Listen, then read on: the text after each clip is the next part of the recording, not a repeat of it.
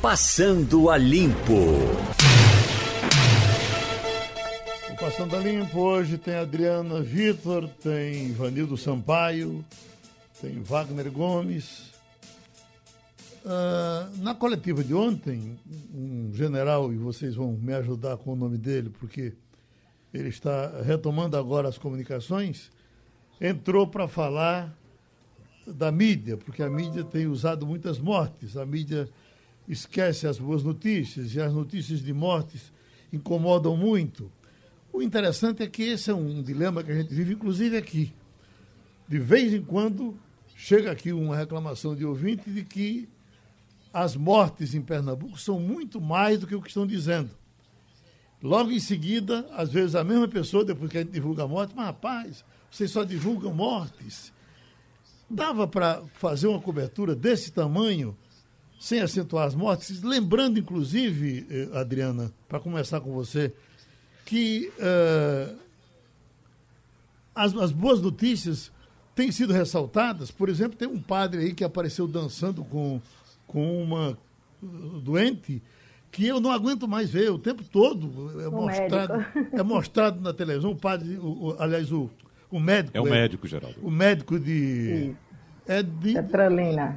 De Petrolina. Ele é mineiro, mas trabalha em Petrolina. Pronto, eu, eu, dava para fazer uh, uma cobertura desse tipo, sem falar das mortes? Veja, Geraldo, bom dia a você, bom dia bancada, bom dia aos ouvintes. Eu digo sempre que a imprensa não inventa fatos. Ela tem, sob responsabilidade da profissão, divulgar fatos e principalmente aqueles que colocam em risco a vida das pessoas. Cabe a nós, sim, noticiar mortes, para que as pessoas percebam que isso é uma situação gravíssima que a gente está vivendo e não é o Brasil.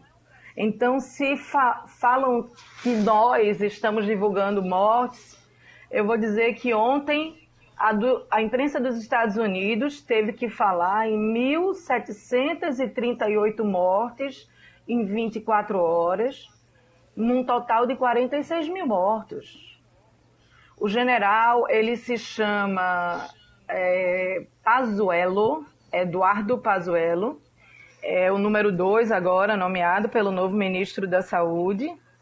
E enquanto um governo não perceber que a imprensa é aliada num momento gravíssimo como esse que a gente está vivendo, esse momento se torna mais grave, na minha opinião.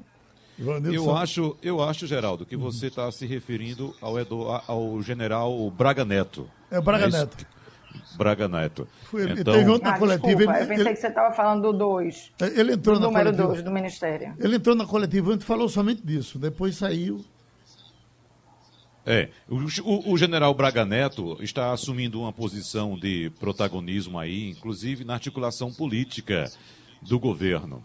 Então, então ele também estava ontem à frente da entrevista coletiva que o governo uh, costumeiramente faz no final do dia para dar um balanço. E ontem tivemos pela primeira vez a participação do novo ministro da Saúde, Nelson Tais, né, que sinceramente não falou muita coisa não disse muito ainda a que veio.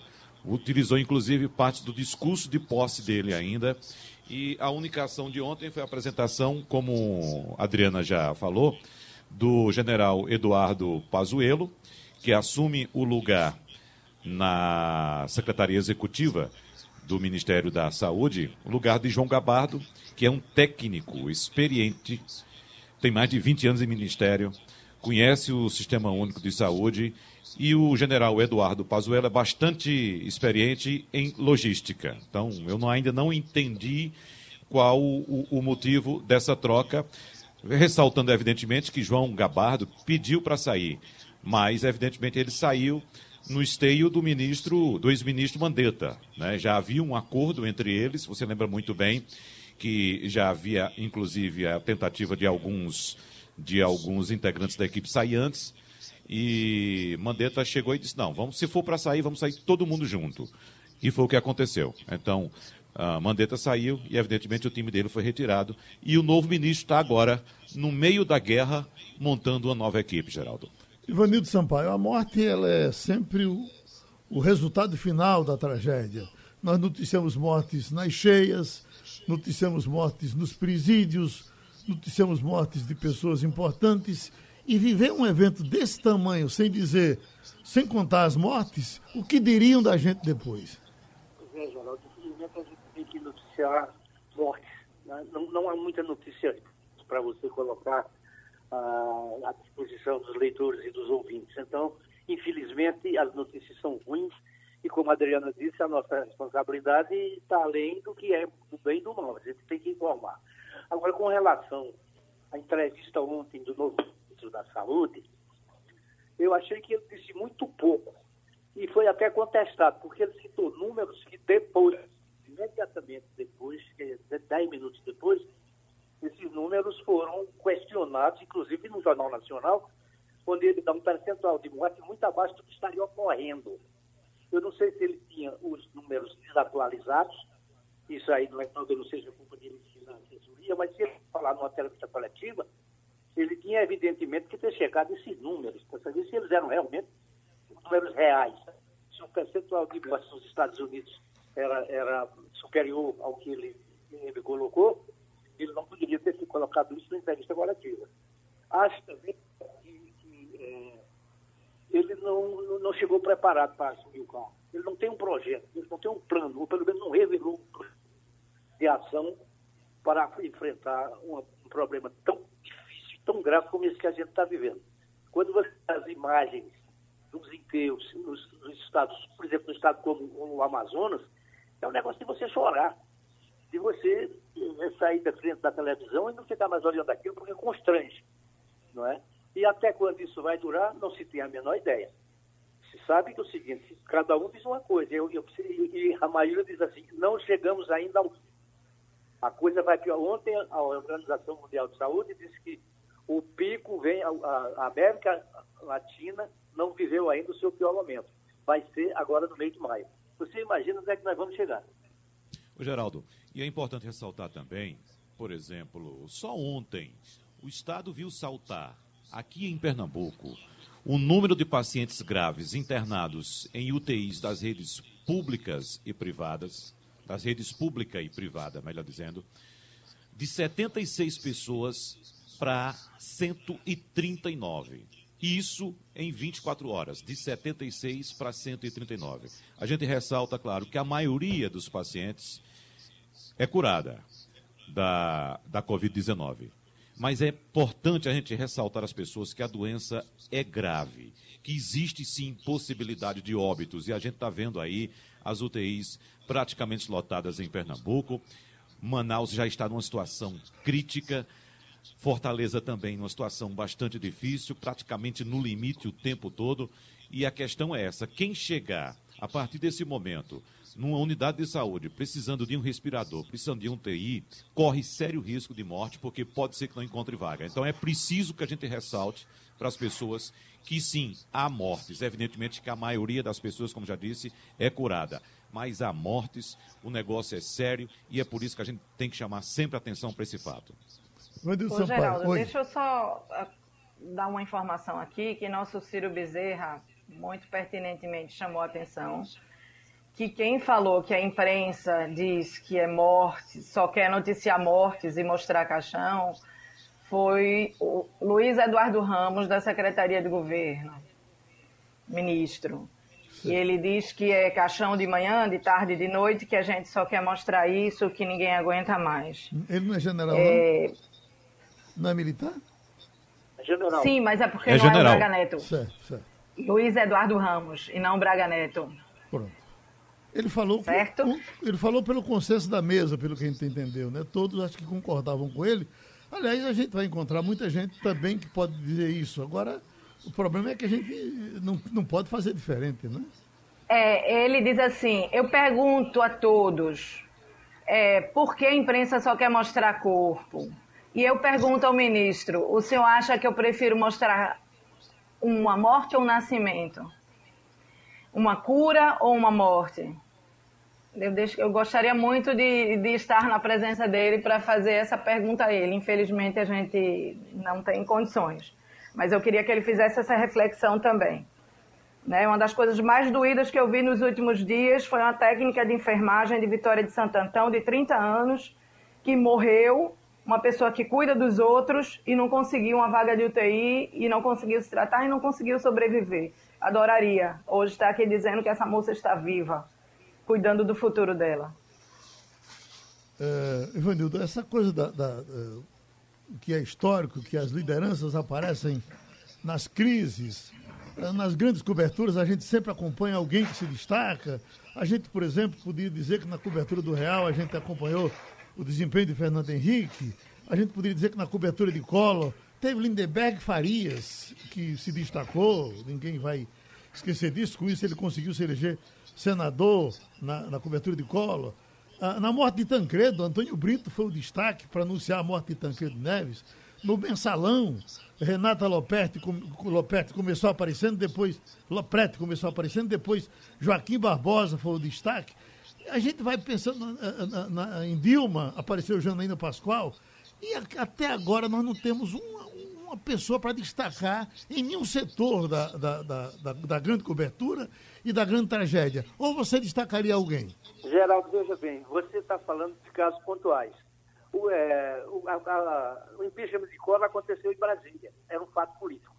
É, não é, a, o Dilma a mesma coisa. Você tinha um protagonista que era Janaína. No caso da coronavírus, a, única personalidade que se destacou foi o ex-ministro da Saúde, por incrível que pareça.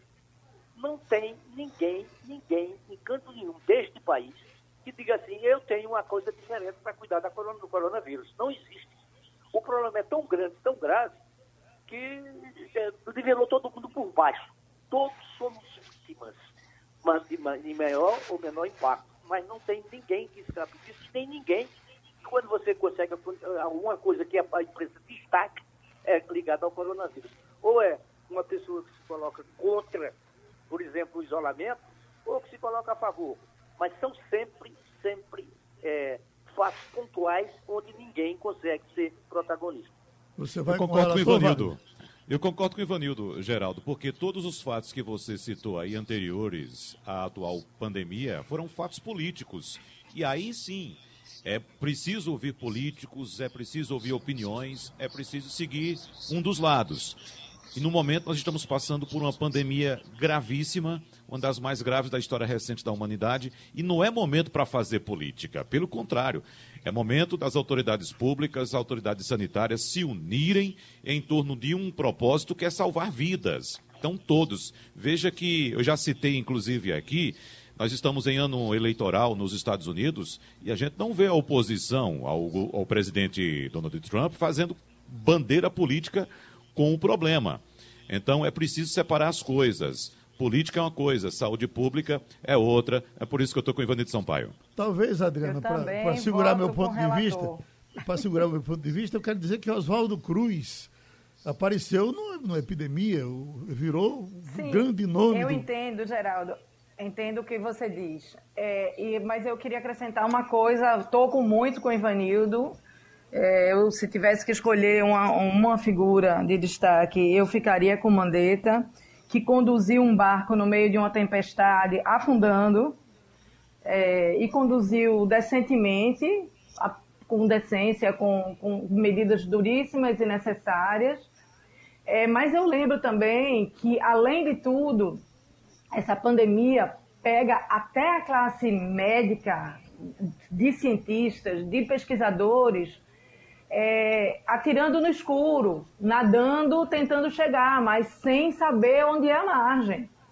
O, os cientistas, os pesquisadores, os grandes estudiosos, eles têm a dignidade e a sinceridade indispensável para um pesquisador de dizer a gente não sabe tudo, a gente está aprendendo. Todos os dias a gente escuta isso. Cada dia é uma nova descoberta. Eu sei que o mundo inteiro está tentando, está se esforçando. Eu tenho uma teoria pessoal de que a indústria farmacêutica vai tirar a gente disso. É uma indústria que, que tem muito dinheiro, que gera muito dinheiro e que quer mais dinheiro ainda. E que eu acho que vai chegar a uma cura, a, a uma medicação, a um controle como o do HIV. Eu acho que o nosso caminho é por aí. Então Mas você... o que acontece no meio dessa pandemia é que ninguém sabe, ninguém tem 100% de certeza, de aí, nada. Aí você concorda comigo que um, um ídolo ainda vai aparecer daqui para frente? Aí eu espero que não precise ser um ídolo. Eu espero que a gente tenha uma conjunção de uma conjunção de ídolos, uma, uma grande confraria de cientistas juntos caminhando para uma cura. Ô, Geraldo, é possível sim traçar um paralelo entre a atuação de é, Luiz Henrique Mandetta e Oswaldo Cruz, agora guardadas as devidas proporções, né? Você não pode comparar Mandetta com Oswaldo Cruz. Mas quem é que está né? comparando? Não, eu, tô, eu que estou dizendo. Ah, eu estou pontuando somente. Não é que você esteja comparando, não. Eu que estou pontuando. Que eu coloquei isso, né? É porque é, Oswaldo Cruz queria ser candidato a presidente da República no início do século também. Né? E ele teve um papel importante. Agora, o papel fundamental dele foi salvar vidas, e a gente sabe, a história conta isso. Né? Luiz Henrique Mandetta teve um papel fundamental e se destacou de fato, saiu do ministério com mais de 70% de aprovação. Até onde ele iria, não sabemos. Isso vai ficar aí na dúvida, um incógnita. Mas não sei se ele teria pretensões também de algum de se candidatar à presidência da República ou algum outro cargo eletivo, mas ia no mesmo caminho, né? Agora, ressaltando, pontuando.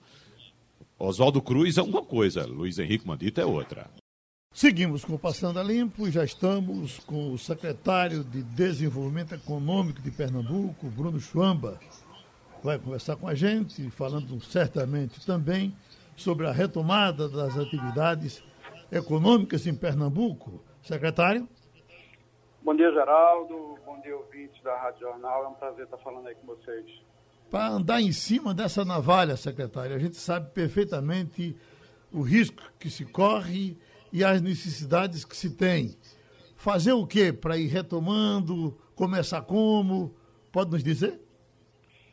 Geraldo, o importante é a gente estar tá dialogando e conversando com todos os setores produtivos. A gente tem feito isso desde o dia 12 de março, quando começaram os primeiros casos aqui, para a gente estudar. Uma primeira frente que a gente abriu foi um comitê de abastecimento para a gente dar segurança à população de Pernambuco, que o abastecimento da população em geral iria permanecer é, com tranquilidade, isso tem acontecido, nós não temos tido nenhum problema de desabastecimento, uma articulação com as indústrias, com a FIEP, FEComércio, FCDL, com a SEASA, SUAP, então toda a estrutura da cadeia logística. E dialogando também referente aos desafios socioeconômicos que o isolamento social provoca.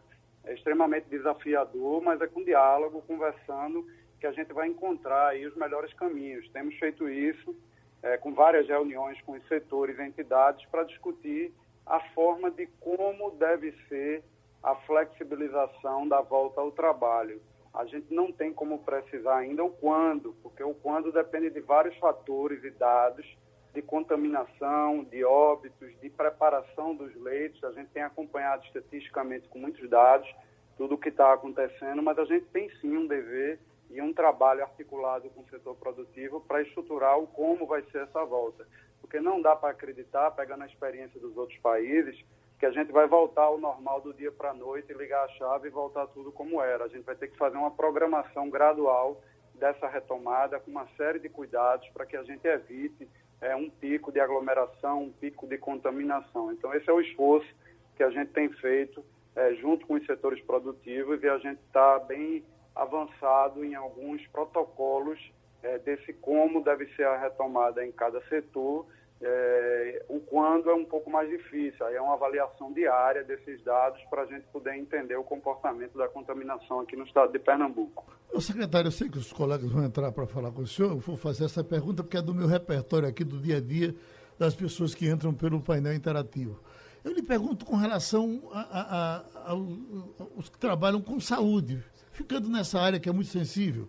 Os consultórios, os dentistas, as cirurgias mesmo eletivas, porque o tempo vai passando e ela termina, se demora muito, pode terminar de emergência, os, os médicos de transplantes reclamam.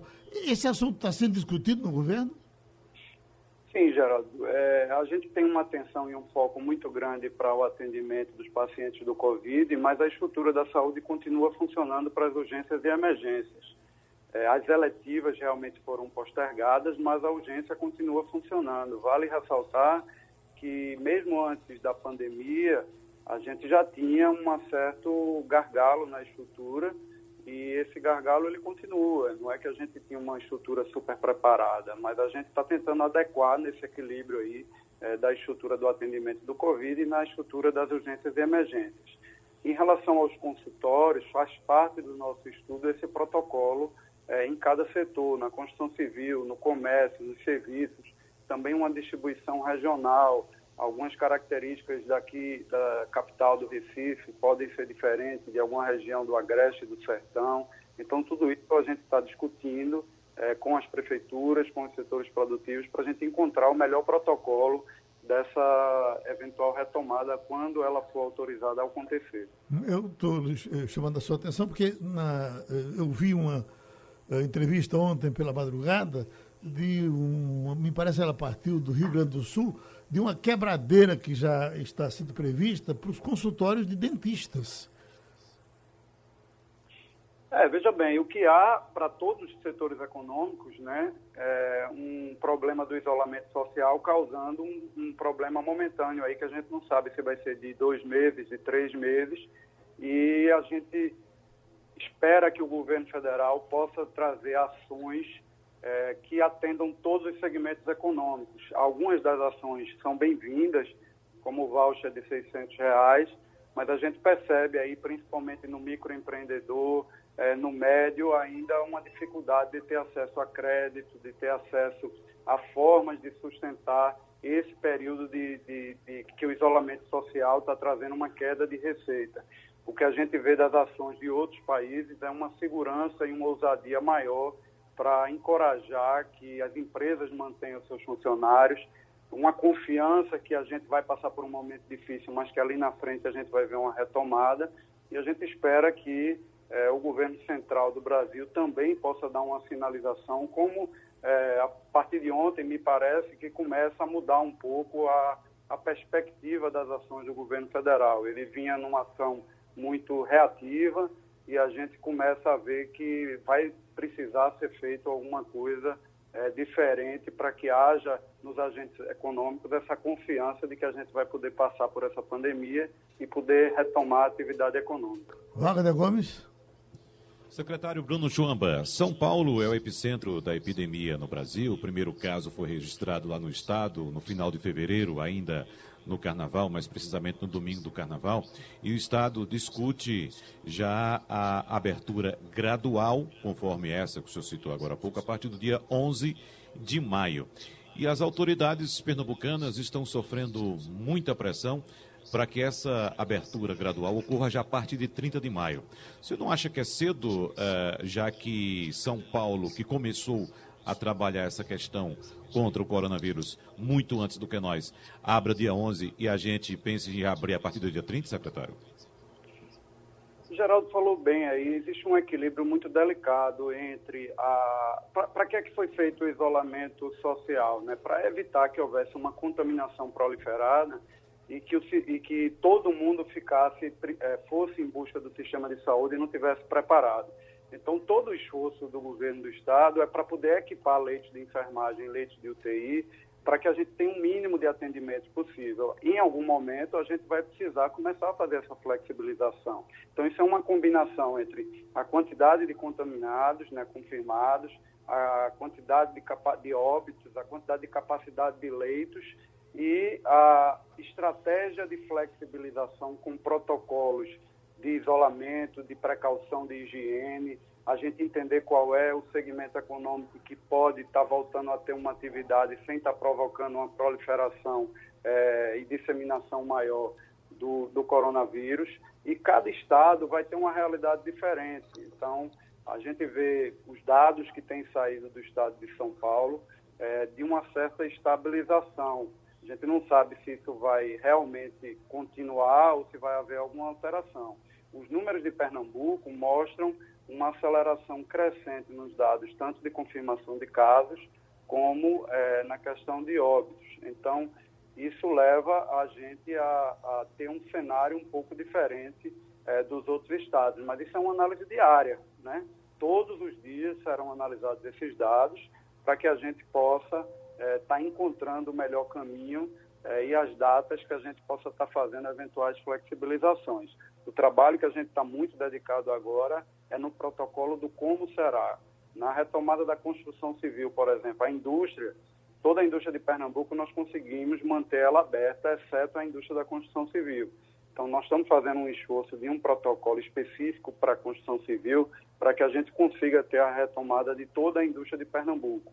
Comércio e serviços, nós vamos, vamos precisar setorizar, nós vamos precisar entender qual é o tipo de comércio e o tipo de serviço que a gente possa estar fazendo uma flexibilização. E esse tipo de protocolo é que a gente está num diálogo com as federações, com as entidades, associações, para dialogando a gente encontrar a melhor forma de fazer.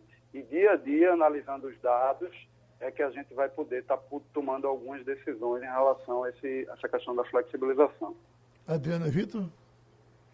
Secretário, o senhor já deu aí duas dicas de, de duas indústrias que, que devem ter, quer dizer, da, da indústria da construção civil e do comércio, que está tá na mira de uma possibilidade de reabertura. O senhor não fala ainda em data, mas pode dizer que caminha-se por aí é, na ordem do que voltará? Não, veja bem, a gente está estudando os protocolos, tá? Os protocolos é responsabilidade nossa discutir e preparar. O quando, como eu falei, que é uma ansiedade de todo mundo e é natural, ele vai depender desses dados. Contaminação, confirmação de dados, óbitos, preparação de leitos e o acompanhamento e monitoramento de tudo que está acontecendo para que a gente tenha é, uma preparação mínima para a gente poder estar. Tá. E os outros países têm feito isso. A gente, inclusive, firmou um termo de, de cooperação com a consultoria Deloitte, que está nos ajudando a entender o comportamento de outros países. É uma pandemia muito nova, tem aí pouco mais de 100 dias. A gente tem, é, não tem um protocolo definido de como é, executar e de que ações são exatamente as corretas, mas a gente está estudando e dialogando para a gente encontrar a melhor forma de a gente aplicar e customizar a solução para a nossa realidade aqui de Pernambuco. Então, estamos discutindo bastante o como, mas o quando vai depender muito desses dados Não, diários. eu pergunto quem, que setores deverão ser liberados inicialmente? Estamos estudando os protocolos. É, eu já te adianto que eu, um dos indicativos que a gente deve tentar retomar é da indústria da construção civil porque a indústria toda ficou funcionando, exceto a indústria da construção civil, mas obedecendo uma série de protocolos que a gente está discutindo. O comércio e serviço, ele é mais é, complexo de a gente estabelecer parâmetros, mas é isso que a gente está fazendo. Então, provavelmente, nós não vamos conseguir voltar todo o comércio ou todo o serviço de uma vez. Vamos segmentar para a gente poder estudar cada segmento e entender qual é o que pode flexibilizar para a gente ter um pouco de atividade econômica funcionando com o maior cuidado e um mínimo de, de aglomeração e contaminação da população. Ivanildo Sampaio. Bom dia, secretário. O senhor falou aí que tem dialogado com as instituições, é, como federações, associações comerciais e outros. Isso é muito bom. Mas eu, o governo federal ontem assinou com a possibilidade de investimentos vultosos em obras federais até para emprego e movimentar, por exemplo, a indústria da construção civil. Eu pergunto, quais são as obras federais que Pernambuco teria que poderiam ser novamente retomadas pelo governo federal e se o governo do estado está trabalhando em busca disso? É, veja bem, a gente tem aí um, um, A gente vinha com uma política desse governo federal desde o ano passado, é, dizendo que o governo federal deveria parar de investir, parou de transferir recursos para os estados. Na verdade, a gente tem um ministro da Economia que concentrou uma série de ministérios debaixo do seu guarda-chuva. Eu diria que é o ministro da Economia que tem mais poder dos últimos 50 anos e o que menos entregou. Então, a gente teve um crescimento muito pífio do PIB no ano passado e a gente começa a ver que as políticas que ele pregava é, não vão funcionar especialmente para esse momento. A gente precisa de um Estado é, atuante, de um Estado que promova a atividade econômica. O ministro Paulo Guedes, ele criou um ministério muito grande e ele passa 99% do tempo dele cuidando é, das contas públicas do governo federal. Existe uma confusão muito grande o que é conta pública do Estado e o que é atividade econômica. A política econômica, da a política pública da atividade econômica do Brasil, ela está acéfala. Não tem ninguém cuidando da política econômica para promover é, a atividade e fazer com que estimule. Agora, a partir de ontem, é que a gente viu uma primeira sinalização de alguém que está querendo cuidar da política econômica para incentivar os agentes econômicos a investirem e a gente poder passar por esse problema. A gente tem, o ministro Paulo Guedes, infelizmente, tem atuado muito mais como um tesoureiro das contas públicas, como um indutor da política econômica necessária para principalmente a gente reduzir as desigualdades no Brasil. O Brasil é o país que tem a segunda maior concentração de renda do mundo, é o sétimo país mais desigual do mundo, só pede para seis africanos e a gente precisa de um governo que atue para promover o desenvolvimento. Temos uma série de investimentos necessários. Temos a Transnordestina aqui, temos investimentos necessários nas nossas rodovias, temos investimentos necessários em recursos hídricos, temos uma série de projetos já apresentados ao governo federal que foi é, bloqueado os recursos no ano passado. Então, a gente vê com muito otimismo é, o governo voltar a pensar no desenvolvimento é, e trazer recursos para que a gente possa fazer obras para que a gente anime a atividade econômica novamente. Sim, mas eu queria saber o que, é que Pernambuco está fazendo para trazer esse recurso. Pernambuco tem seus projetos encaminhados aos ministérios desde o ano passado, inclusive solicitando a aprovação de, de, de, de financiamento internacional que os, os organismos querem financiar Pernambuco, mas de acordo com as regras implantadas desde o governo Temer, a gente não consegue se enquadrar no chamado CAPAG-B. Estávamos preparados para isso e, inclusive, havia uma proposta no Congresso de aprovar é, uma ajuda aos estados que permitisse. O endividamento de Pernambuco é baixo em comparação a outros estados. Nós temos aí cerca de 70% de endividamento comparado com é, Rio Grande do Sul, que tem quase 200, Minas Gerais 180, Rio de Janeiro. Então, Pernambuco se preparou, tem projetos, tem condições de, de pegar financiamento, tem condições de fazer a roda da economia girar e estamos pleiteando ao governo federal que as regras sejam mudadas para que a gente possa fazer Pernambuco é, crescer, como vem crescendo o dobro do Brasil, que a gente possa gerar emprego, que a gente traga confiança nos agentes econômicos, que a gente possa passar por esse momento que é um momento de pico difícil, mas que a gente tem condições sim se a gente tiver uma liderança positiva que traga confiança nos agentes econômicos, que a gente possa estar é, tá crescendo aí a partir do segundo semestre. Secretário Bruno Chamba, certamente teremos muito o que conversar daqui para frente, porque a bola vai ser passada para o senhor. A gente espera que seja rápido, porque é importante que as coisas uh, voltem ao normal e o senhor vai participar dessa volta. Muito obrigado. O senhor participou Eu... do Passando a Limpo. Oi. Eu que agradeço. Estamos à disposição. Pronto já estamos com o ex-presidente do Supremo Tribunal Federal, doutor Carlos Aires Brito, eh, uma pessoa de muito conhecimento, o Brasil inteiro também conhece doutor Carlos Aires Brito. Nós temos para conversar com o senhor, uh, uh, doutor Brito, uh, Adriana Vitor, Ivanildo Sampaio e Wagner Gomes. Mas eu queria aqui, eu que estou fazendo aqui a, a travessia, só perguntar como é que o senhor pessoalmente está se cuidando nesse medo que todo mundo está tendo. O senhor está, está preservado, está dando aula, é tudo pela internet, está com coragem como bom nordestino para enfrentar esses problemas de frente ou está recuando um pouco porque ninguém é de ferro? Não, eu, tô, eu estou seguindo uma sequência lógica da Constituição. A Constituição diz a casa é o asilo inviolável do indivíduo. Depois é que fala da liberdade de locomoção. Então, primeiro a casa, depois a rua. Eu estou seguindo essa ordem lógica da Constituição. Eu estou confinado, estou em quarentena, é, batendo pernas dentro de mim mesmo, conversando com meus próprios botões e trabalhando aqui a partir da, do home office mesmo, a partir da minha casa. Então tá certo. Ivanildo Sampaio.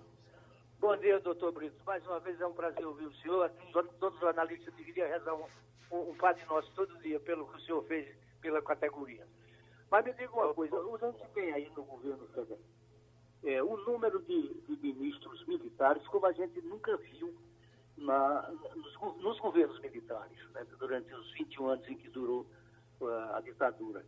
Eu pergunto ao senhor, diante desse quadro, o senhor vê algum risco de, de, de quebra da normalidade?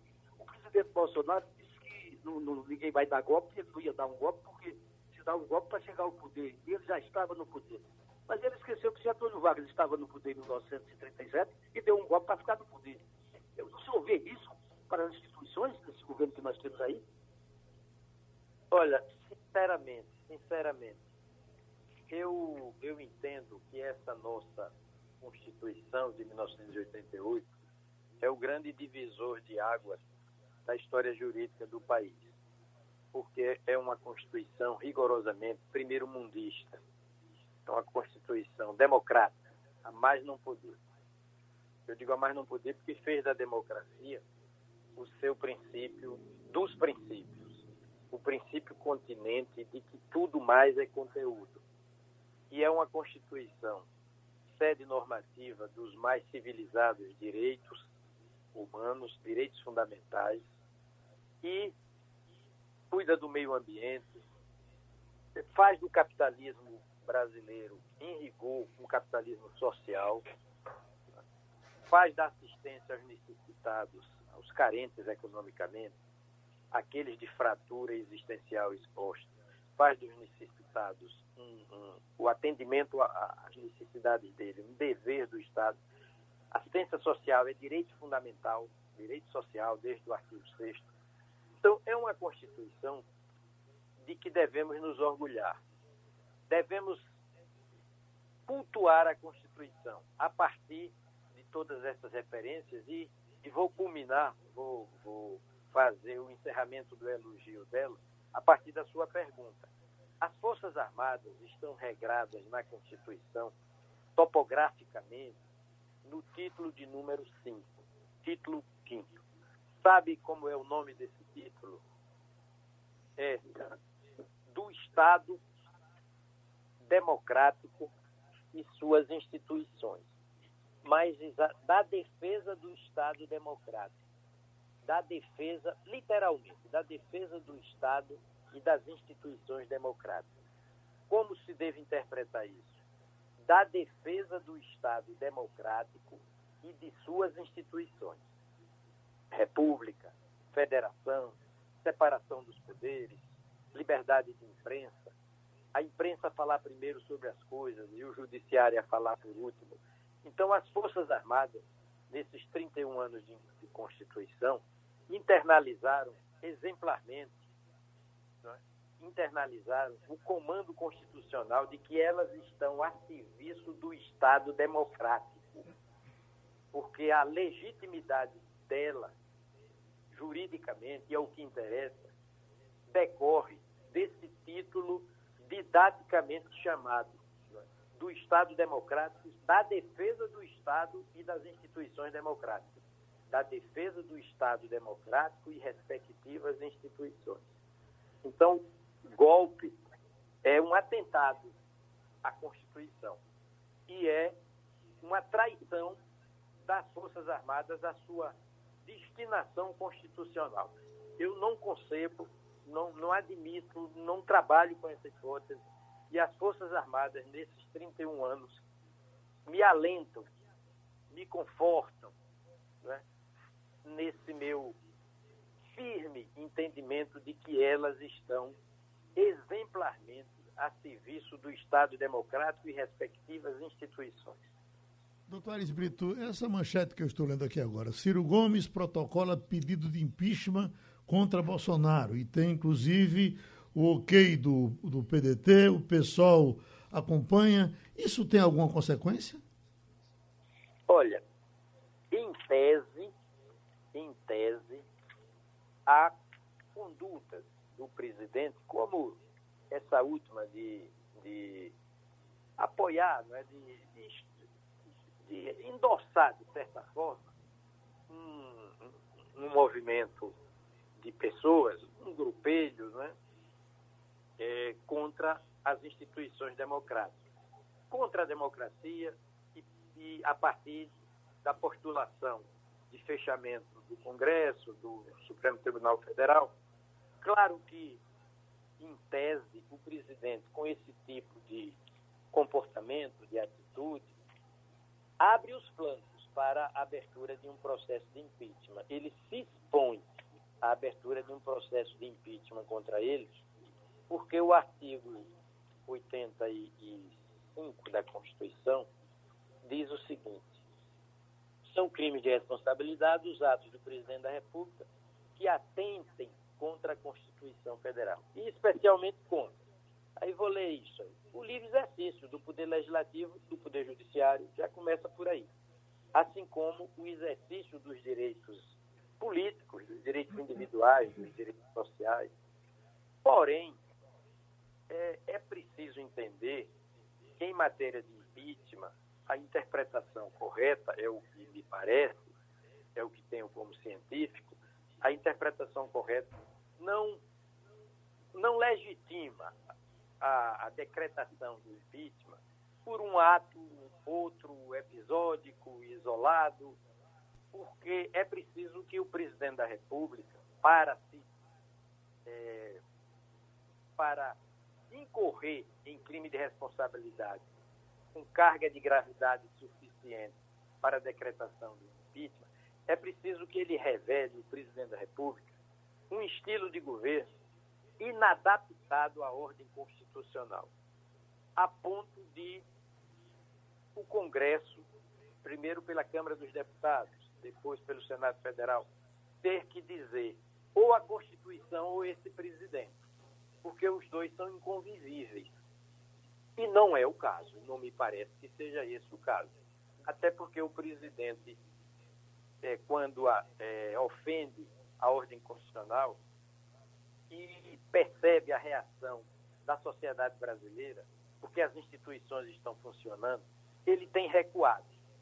Tem pedido desculpas, não tem pedido desculpas, mas tem é, recolocado as coisas num outro patamar de, de no outro patamar de justificativa das atitudes dele. Não acho que, até agora, que ele revele um estilo de governo absolutamente de costas para a Constituição, de modo a justificar contra ele um, o impeachment. Jornalista é como Diana, penso. Jornalista Diana Vitor. Bom dia, ministro. É, eu li uma declaração do senhor e uma coisa é a gente ler, outra coisa é a gente poder ter a possibilidade da interpretação de quem fez a declaração. O senhor usou a palavra constituicida e eu vou ler o que o senhor disse.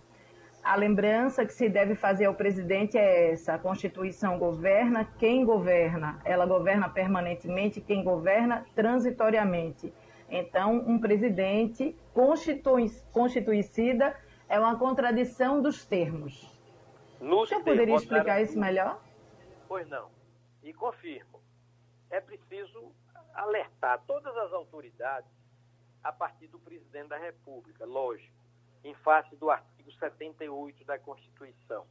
O artigo 78 diz que o presidente da República tomará posse conjuntamente com o vice-presidente perante o Congresso Nacional é, prestando o compromisso de, e vem o primeiro dos compromissos, manter, defender e cumprir a Constituição. Logo, ele foi eleito, em última análise, para cumprir a Constituição. E, mediante o cumprimento da Constituição, servir ao bem geral do país, respeitar as leis, manter a integridade do país, a partir do respeito à Constituição. Está no artigo 78. E, por isso, por isso, a Constituição governa quem governa. Governa permanentemente quem governa transitoriamente. E trabalhar com a figura de uma autoridade qualquer, a partir do presidente, constituicida, é uma contradição nos termos. Percebeu? Eu não disse que o presidente era um constituicida, entenda bem. Eu, eu disse doutrinando numa tentativa, modéstia à parte, modéstia de lado, numa tentativa de explicar essa magnífica, essa primeiro mundista Constituição brasileira. Então eu, eu disse que não, não é possível, não é, não é concebível a figura de um presidente da República constituicida, porque ele foi eleito para defender, cumprir e manter a Constituição. Ele e todos os outros presidentes que foram eleitos aqui no Brasil. E todos prestaram, a partir de 1988, esse compromisso soleníssimo né, de manter, defender e cumprir a Constituição. Tem que gravitar na órbita da Constituição. E o presidente, há poucos dias, chegou a dizer: Eu sou a Constituição, quero crer, e no sentido de que caiu em si e disse: Olha, o que me compete mesmo é encarnar a Constituição no meu dia a dia.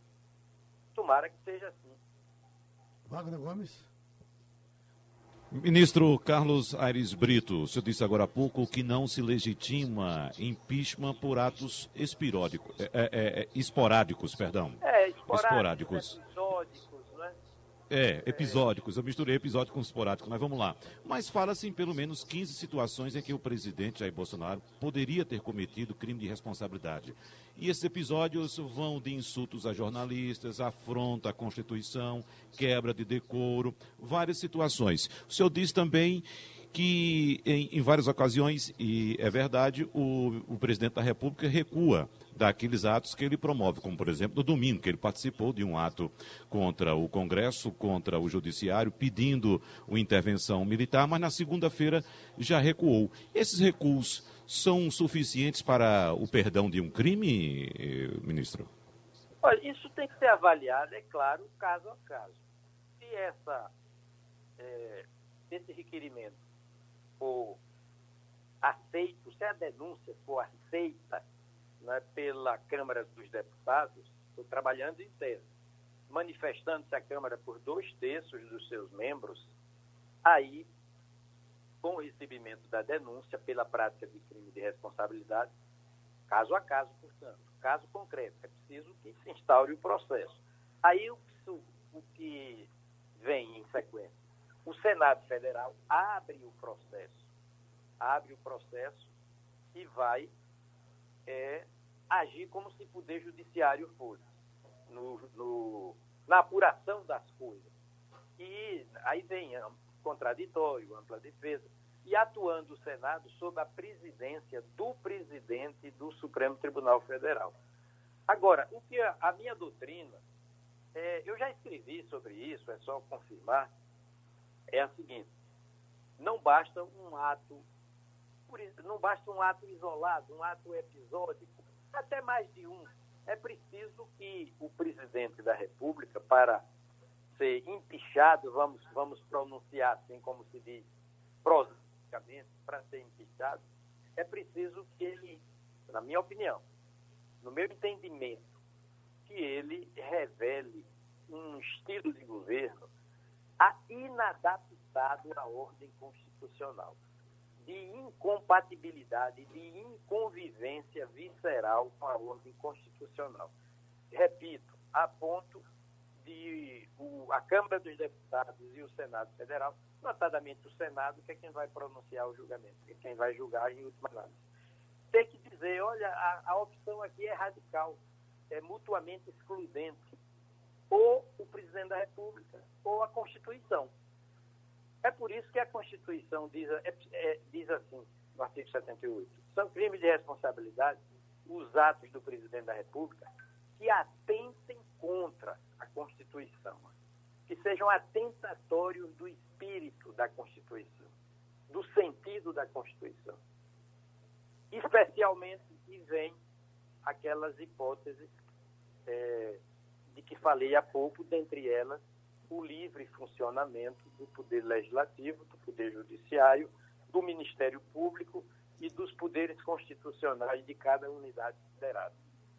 Entre sete outras, sete outros pressupostos de decretação do impeachment. Ministro, vamos fechar a nossa conversa com Ivanildo Sampaio, pois não, Ivanildo?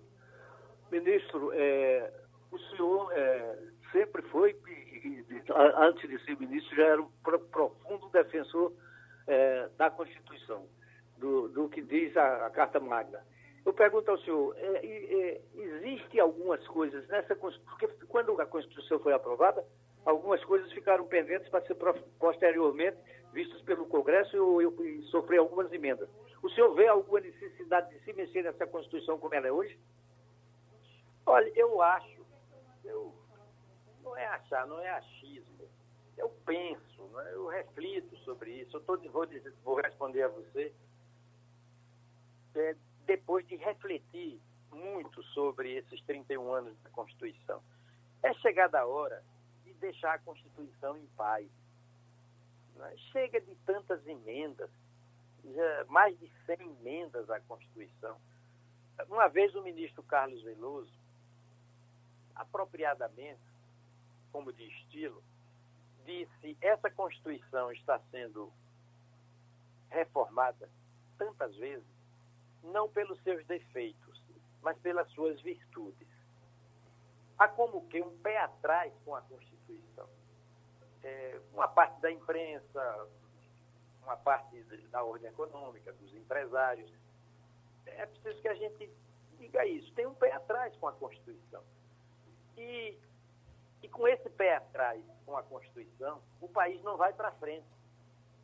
Para ir para frente, o Brasil precisa cultuar a sua Constituição, se orgulhar dela, reverenciá-la, porque ela é intrinsecamente boa. Ela é virtuosa em termos civilizados, democráticos, humanistas. Ela é boa para cada um de nós e é boa para a coletividade. Então, há como que um, boi, um boicote à Constituição via emendabilidade incessante. É, é, vamos dar uma trégua, vamos uma quarentena, digamos assim. Deixa a Constituição em paz por, por alguns anos, para ela mostrar para o que veio em plenitude. Né? Ela é muito boa. O nosso desafio é fazer da melhor normatividade constitucional a melhor experiência política, a melhor experiência econômica, a melhor experiência ecológica, a melhor experiência social. Percebeu? Devemos nos orgulhar dessa Constituição. E por isso eu entendo que é, é chegada a hora de uma parada. Chega de mexer na Carta Magna, na lei maior do país. É como penso. Doutor Anis Brito, Pernambuco lhe agradece e o mundo lhe deseja muita felicidade, tá certo? Muito obrigado, amigos. Muito obrigado.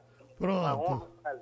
Participou do Passando a Limpo ex-presidente do Supremo Tribunal Federal, Carlos Aires Brito. Para fechar o nosso Passando a Limpo, tem aqui essa manchete: partidos mantêm disposição de fazer eleição em 2020 sem destinar fundos ao coronavírus.